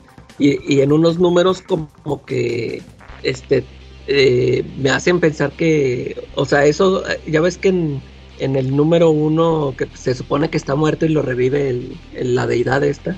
Y, y en unos en unos cómics que yo leí, como que te, te daban a entender eso, de que, el, o sea, como que la deidad esta lo hace inmortal. Pero pues, o sea, sí lo llegan a herir en varias ocasiones, ¿no? Sí, de hecho, de hecho sí llega a ser herido, sí puede ser herido, ¿no? Eh, y pues obviamente también tiene como que sus némesis, ¿no? Ahorita, por ejemplo, les voy a platicar de Shadow Knight. Él eh, se llama Randall Spector. Eh, resulta que él es hermano de Mark Spector y también es uno de sus peores enemigos, ¿no? Él, él fue creado por Doug Munch y por Mike Seck. Y pues resulta que él tiene poderes. Él sí tiene poderes como de inmortalidad, tiene la piel un poquito más dura, tiene super fuerza, ¿no? Y también tiene su habilidad de mercenario. Sí, y pues tiene muchísima, muchísima fuerza. Pero pues también pueden ser muertos. Digo, él también en alguna ocasión Shadow Knight se enfrentó a Punisher y Punisher por poquito lo, lo, lo acaba, ¿no? También. Sí, y pues por ahí tengo también un personaje muy interesante eh, que se llama Bushman. Ajá. Bushman está muy ligado a Moon Knight, tanto en su origen como en sus peleas. Digo, curiosamente, este Bushman, Bushman no es, no es alguien que, que salga, que salga muy seguido, no, no aparece muy seguido dentro de las páginas de Moon Knight, pero es uno de los enemigos más peligrosos, ¿no? Eh, resulta que él es el que lo dejó herido al templo. eh, él, él es como. A mí se me figura un poquito como la versión de Chapel, como un Chapel de Marvel, ¿no? Más o menos así, ¿no? Sí, Y pues él ha sido hasta presidente de un país, digo, ahí en un país conocido como Burunda, él también fue, fue presidente, hizo un golpe de estado y se quedó de presidente, ¿no? Y curiosamente Moon Knight fue el que lo, el que ayudó a que lo depusieran, ¿no? ¿Cómo ves? Órale. Sí, y digo, para ser un personaje que solamente es un, que solamente es un, es un mercenario, pues sí se me hace bastante interesante eso, ¿no? Y ojalá y también venga ahorita en la serie de, en la serie de, de, de Moon Knight, ¿no? Sí me gustaría muchísimo que apareciera él, ¿no? Oye, pero pues ya ves que en la serie de Moon Knight, o sea, de eso de que es un Batman, ya ves que en la serie sale que como que se transforma como en una momia, ¿no? Con su traje. Son como vendas. Sí, como Sí. que le van a meter más este por ese Oh. lado, ¿no? De sobrenatural. Es que co- como que yo me en los números estos que escribió Doug Moench, como que sí le metía más de ese tipo de cosas, ¿no? Este, yo, yo sí, yo no los leí, este, yo por ahí los estuve nada más así checando por el arte de Sinkwood. Ajá. Y, y- pero sí, no sé, este, pues por lo que hemos visto, este, ha tenido muchos, o sea, como que los autores que han pasado por Moon Knight, cada quien le ha metido sus, su sello, ¿no? O sea, yo, yo siento que eh, a lo mejor la serie sí va a estar enfocada así en, en esos primeros números, o sea, que, que tienen que ver con esto de sobrenatural, o sea, esos enemigos que ha mencionado Charlie, que ya que tengan que ver con que sean también deidades o algo así. A, a, este, por ejemplo, eso de, del Mr. Knight a lo mejor lo sacan ahí nomás como guiño, ¿no? Porque en, en los números esos que escribió Warren Ellis, ya ves que son one shots y este si está en otro rollo, o sea, como que yo, a mí me gustó mucho esa serie de Warren Ellis, pero sí siento que no, no se va a tratar de eso la, la serie, sí le van a meter más. es- Creo que ya está, también vio una escena de que se anda peleando con un demonio, un mono ahí con, de CGI. O sea, como que sí se van a ir más por ese lado. Ya ves el presidente Loki. Salía y salía en la publicidad y al final nomás salía en una escena, ¿va? sí. Igual, sí. Sí, yo sí. te, te digo, sí, eso de Mr. Knight como que nomás va a salir un ratito.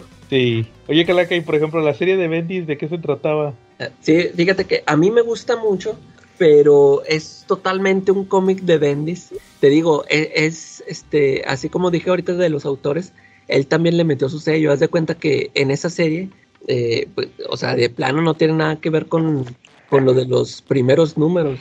Porque haz de cuenta que, de hecho, el, el origen de Moon Knight, yo me enteré hasta también hasta que chequé el número uno. Porque aquí Bendis te lo te, te pone algo, haz de cuenta, y yo, yo ni siquiera me di cuenta que era su origen, sino que eh, se trata de que en ese momento el Mark Spector es este un productor de series de televisión y haz de cuenta que eh, el número uno empieza con, con, o sea, como que estamos viendo el origen de, de Moon Knight, pero pues, te digo, yo ni cuenta que, que ese era, sino que nos lo presentan que es una serie que está presentando el Mark Spector. Y, o sea, pero pues ahí yo nunca me imaginé que se supone que esa serie se estaba basando en su, en su vida, ¿no? Y, y pues entonces, este, eh, están ahí presentando la, la serie y luego en eso llega el Capitán América, Spider-Man y Wolverine para decirle que lo necesitan, que porque hay un, hay un, este, le dicen, no, pues tienes que ir a checar en este lugar, que un barco, ¿no? Que lleva una carga misteriosa. Y pues como tú eres, ya, ya eres parte de los Avengers, pues te toca, te toca a ti porque pues estás ocurriendo aquí en esta, en la ciudad. Y, pero pues al final del número se revela que el, o sea, que estos, el Capitán América, Spider-Man y Wolverine no están ahí, el, el Mark Spector se los está imaginando que se supone que ahora son sus son sus nuevas tres personalidades que va a tomar él. Y total que cuando va a, investigar lo, del, lo de la carga esta que traen en el barco resulta ser una, una cabeza de Ultron. Y, y ya pues haz de cuenta que él se la queda.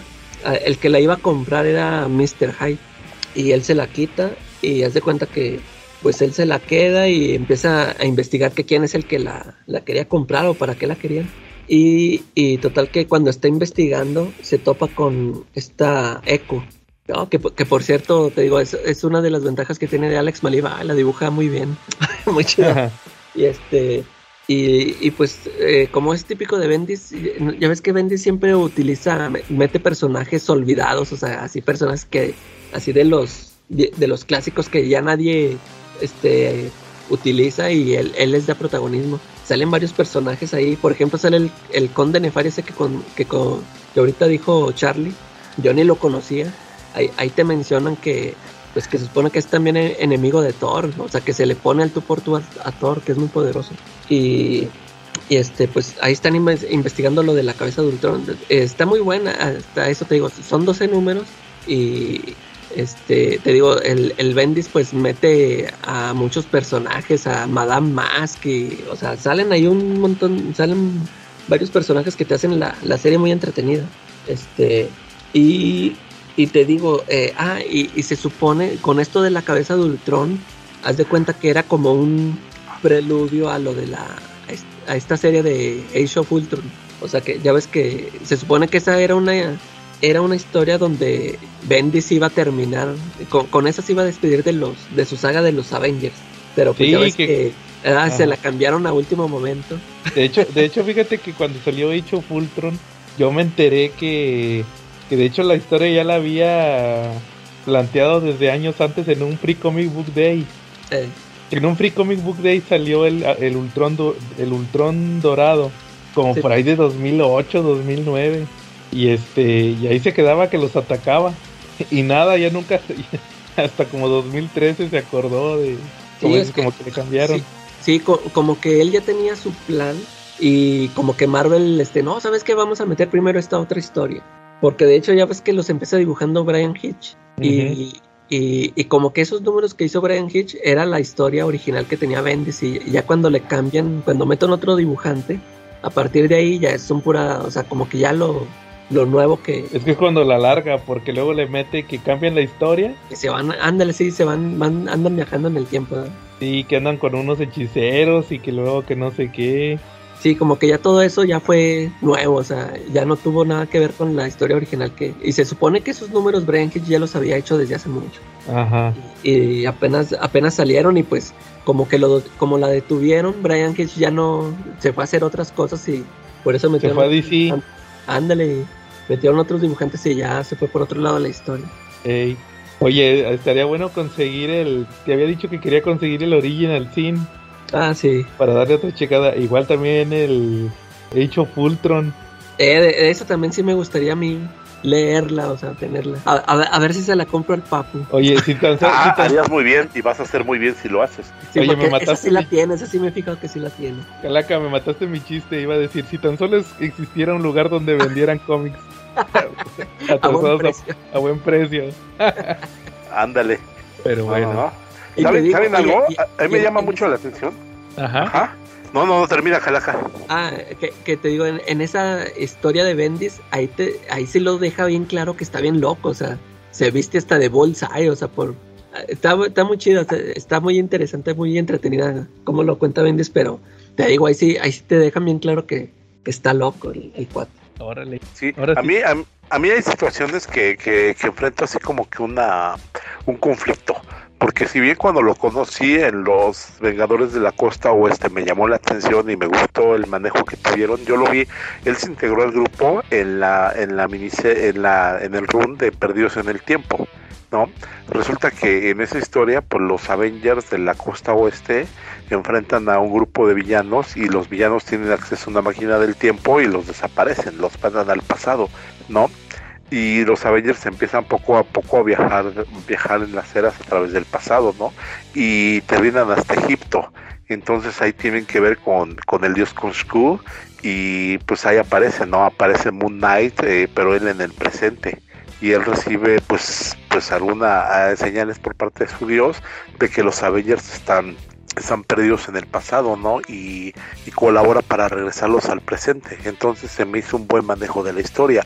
Posterior a eso se quedó y estuvo muy presente durante el run de, de cuando Mockingbird asesina a, a, al un al Rider, ¿no? A, a un a uno de a un super a un héroe vaquero de Marvel que era Lincoln Lincoln Carter, Carter Lincoln algo así y resulta que él, Slade- él- Carter Slade, ¿no? Carter Slade y resulta que él quería quedarse con Mockingbird, le gustó y se la quería quedar. Y pues durante un tiempo con pócimas y brebajes, haz de cuenta que le hizo un amarre y pues ella estaba muy contenta con él hasta que pues, se dio cuenta de lo que le estaba haciendo y pues lo asesinó, no lo mató ahí, lo dejó caer, le aplicó la del Rey León, ¿no? Ahí en una en unos riscos. Entonces, pues ahí Moon Knight estuvo muy presente, muy presente en esos capítulos. Eh, cuando los Avengers a raíz de eso se separan porque Hawkeye pues no acepta lo que hizo Mockingbird y los Avengers de la costa oeste se separan en dos, pues Moon Knight se va del lado de Mockingbird, ¿no? Y esa parte me gustó muchísimo, ¿no? Incluso él atrajo a, a varios de su propia mitología como, como, como villanos, como, como un grupo de villanos que eran que eran todos nocturnos y que también combatieron a los Avengers, ¿no? Y ahí estaba, por ejemplo, la Mortaja, estaban los hermanos Grimm, entonces él se llamaba la danza, la danza nocturna, creo. Y resulta que él los atrae, ¿no? Me gusta esa parte. Pero ya cuando se vuelve Avenger recientemente, pues esa parte sí como que entró en conflicto porque yo no lo, no lo concibía como un Avenger, ¿no? Para mí la riqueza del Moon Knight es que es un personaje que no ha sido muy sobreexplotado, ¿no? Entonces por eso permiten escribir historias tan interesantes de él, ¿no? De hecho, por, por eso lo agarran como personal, como por, por autor, más bien. Era lo que te iba a decir. Sí. Por ejemplo, está lo de Bendis y luego está lo de Warren Ellis, que yo también estuve ojeando poco. La, la verdad, no tuve mucha oportunidad de checarlos. Que, como dices, que son como tipo one shots.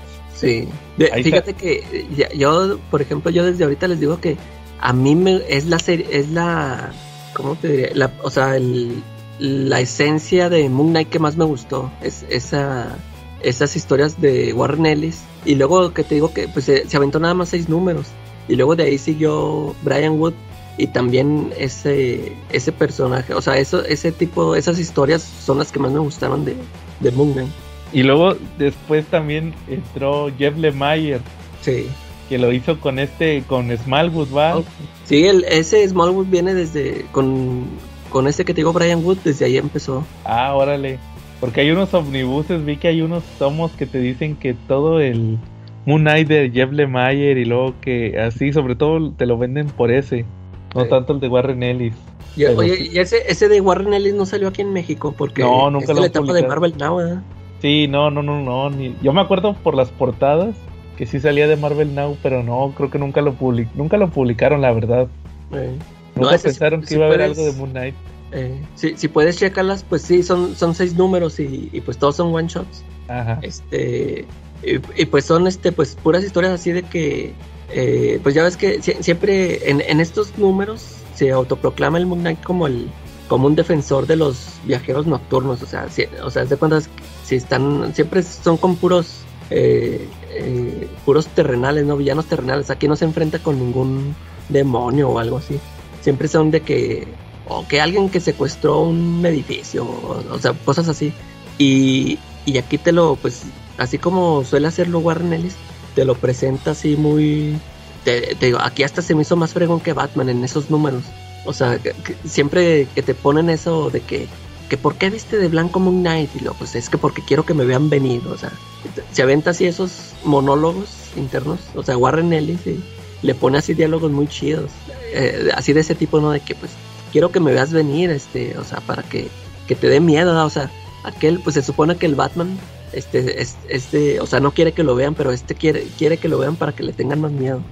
Y, y este, haz de cuenta que en los números de, de Warren Ellis presenta a una doctora, haz de cuenta que el Moon Knight va a terapia por esto de las personalidades. Y, y ya, pues haz de cuenta que sale ahí que va a una terapia con una doctora.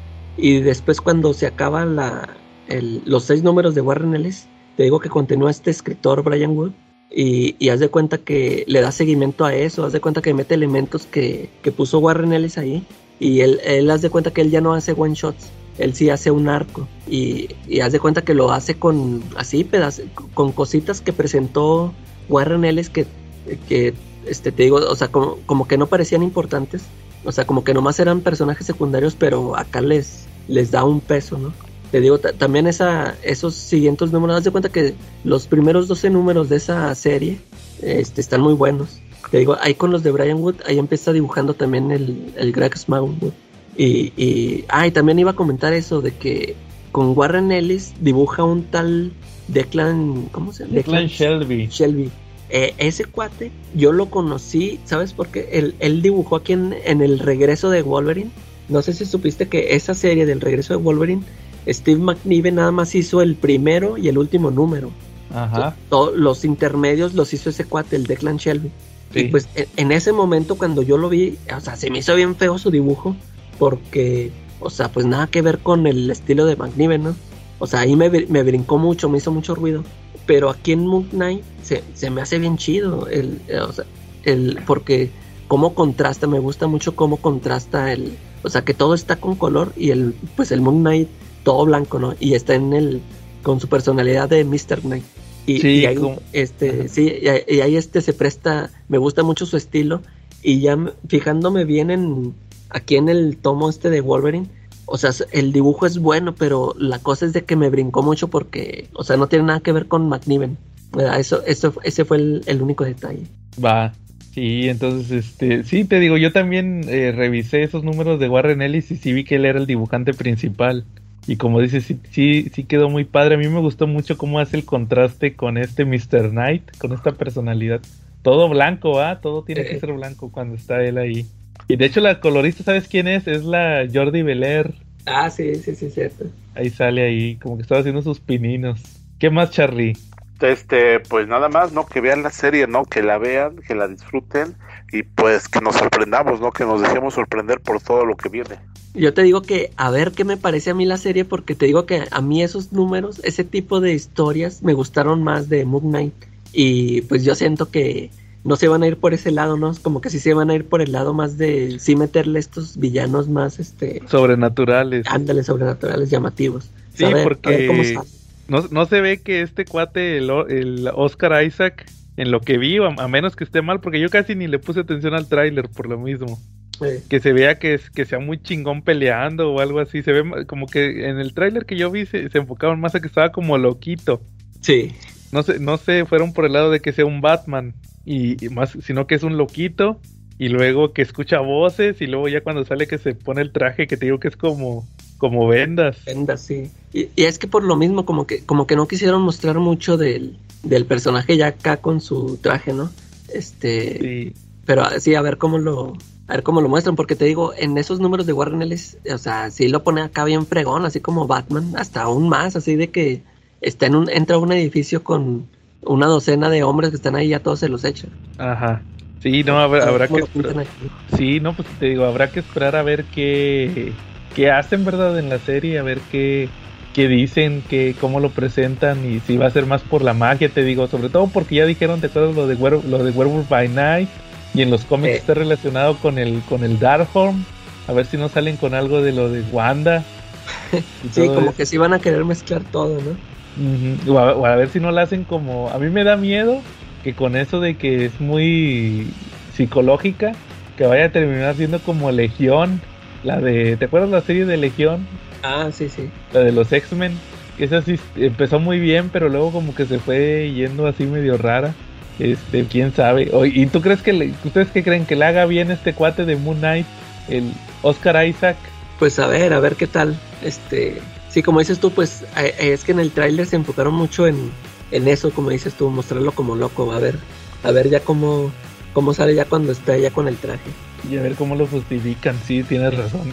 Bueno, oye, y también antes de terminar, otra que va a salir esta semana es la de Morbius, Ah, sí, cierto. la de este, ¿cómo se llama? Ah.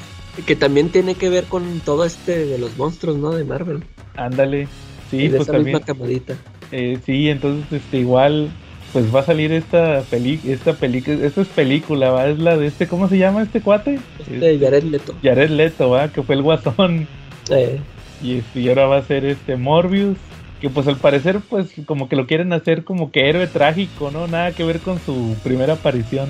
Sí. En, ¿Sí te acuerdas en qué número salió el Charlie? Mm, no, no recuerdo exactamente qué número salió. el, eh, él, la primera vez que sale Morbius, si no mal Él lo sal- recuerdo. Pero él salió primero, sí salió en Spider-Man o en otro título. No, este sí salió primero en Spider-Man. Pues es como en el 98 o algo así. no, ¿no? en el 101. 101 Morbius. Ahí Ah, sale. chico, es que yo, yo me acuerdo que eh, en el 100 es cuando sale lo de los cuatro brazos, ¿no? Exactamente. Ay, fíjate, es que esa, esa historia, yo sí me acuerdo que la leí cuando la publicaron en México. Yo estaba bien chavito. Ajá. Pero yo como que tenía entendido que, o sea, bueno, se- se- yo tenía la idea de que ya había salido desde antes el Morbius. Pero sí me acuerdo que me, me llamó mucho la atención por, o sea, como era un monstruo, era un vampiro. me- sí me acuerdo que me llamó mucho la atención ese, ese personaje. Sí, no, salió ahí en este. En el, eh, en el número 100, como dices, del, de Spider-Man, que ya se está arrepintiendo el Peter de ser Spider-Man, se toma este suero y luego tiene un sueño como guajiro y cuando se despierta le salen los, los cuatro brazos extra, ¿va? ya tiene seis brazos. Y, y así se queda y luego ya empieza el 101 y le habla al doctor Kurt Connors, le habla y le dice que, oye, doctor Connors, este, o anda no me acuerdo si lo anda buscando o le habla, no, no recuerdo. El chiste es que se va a una casa que tenía el doctor Connors, en Florida creo que es donde, donde estaba. Y va y nada, resulta que cuando llega ya está ahí el, o más bien va llegando Morbius. Morbius venía en un barco y te Sí. explican que venía en el barco escondido, empiezan a desaparecer la, la gente en, en el barco y luego ya lo andan buscando, lo encuentran y luego ya él se madrea a todos y les chupa la sangre. Ahí sí les chupa la sangre. y luego este y no te dice nada, o sea, nomás eso de que les está chupando la sangre y llega al llega ahí a la casa de Kurt Connors y casualmente llega Spider-Man, llega Morbius y llega el lagarto. Y ya se arman los madrazos y de hecho así se acaba el número, que dicen que en el próximo número va a haber madrazos entre estos tres. Luego ya en el 102, ahora sí ahí ya te explican el origen de Morbius. Que pues que tenía una enfermedad, así lo mismo que te están vendiendo ahorita con, con este, con Jared Leto.